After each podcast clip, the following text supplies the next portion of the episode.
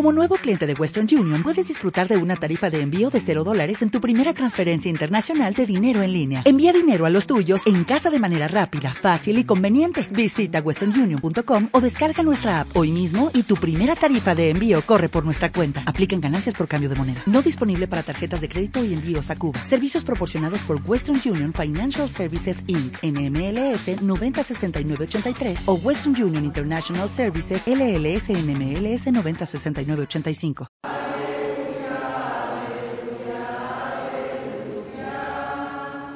El Señor esté con ustedes. Lectura del Santo Evangelio según San Lucas.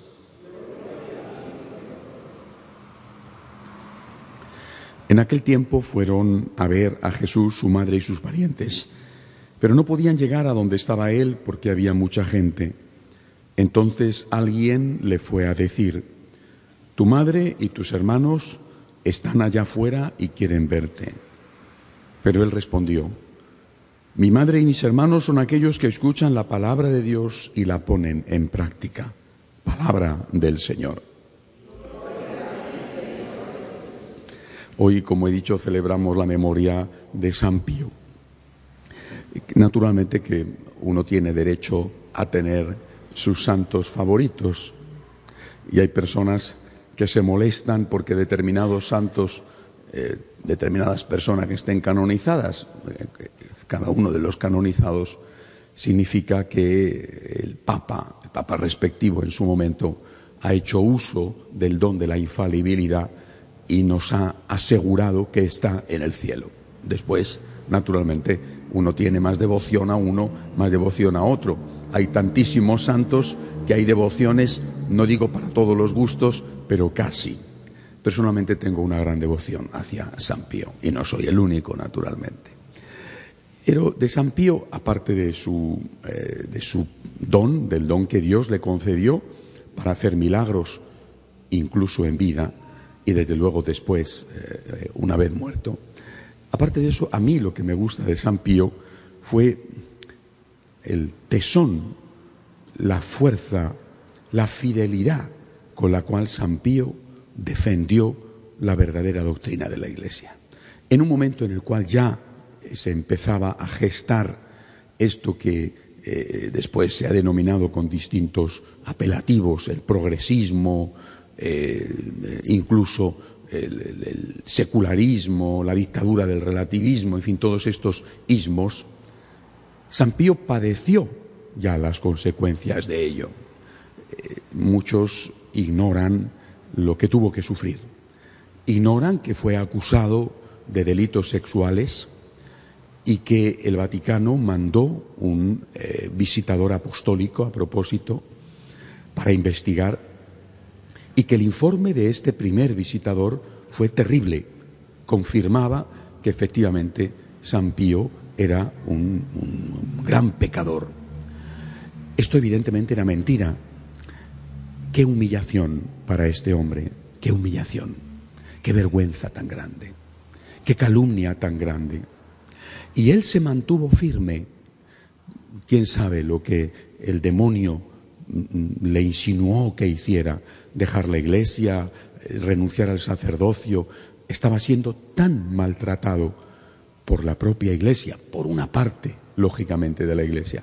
Al final, como debía de ser, la iglesia hizo justicia, se esclareció la verdad, pero mientras tanto, cuánto sufrimiento.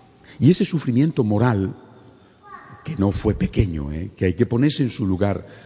Y no solamente le ha sucedido a él, sino que ha pasado con otros sacerdotes.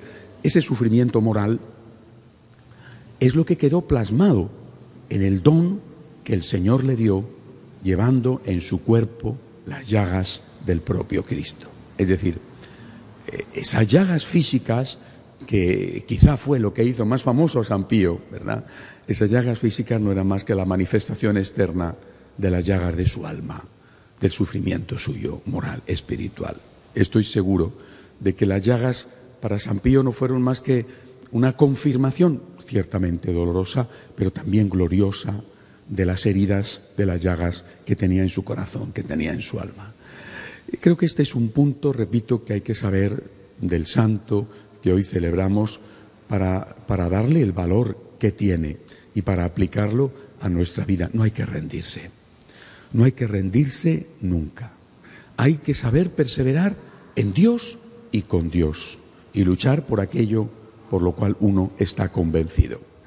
Otras cosas importantes de San Pío, que quizá también pasan desapercibidas, por lo menos para algunos, incluso para algunos de sus devotos, es la enorme importancia que él dio a la confesión, al sacramento de la penitencia.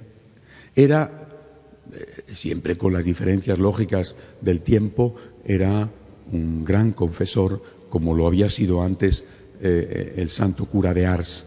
Pasaba muchas horas en el confesonario y dicen que como tenía ese don de leer con una sola mirada a los ojos, de leer las almas, pues era capaz de decir a algún penitente que ocultaba un pecado, era capaz de decirle, no te dejes esto, porque si no Dios no te lo va a perdonar.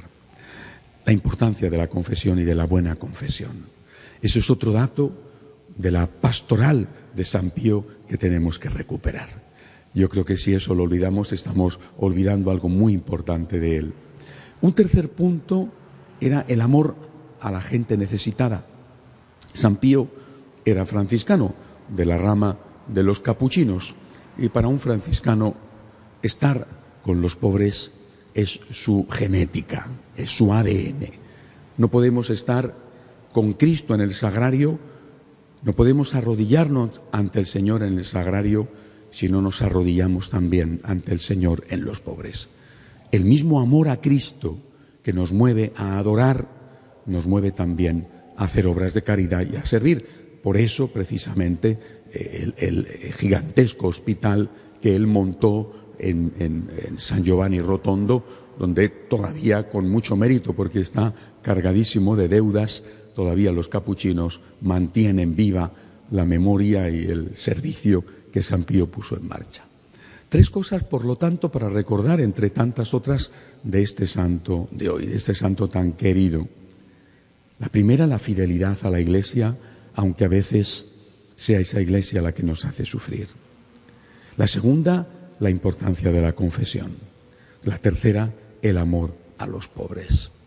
Naturalmente todo esto puede ser contemplado, pero si no es practicado, el ejemplo de San Pío pues no servirá para mucho.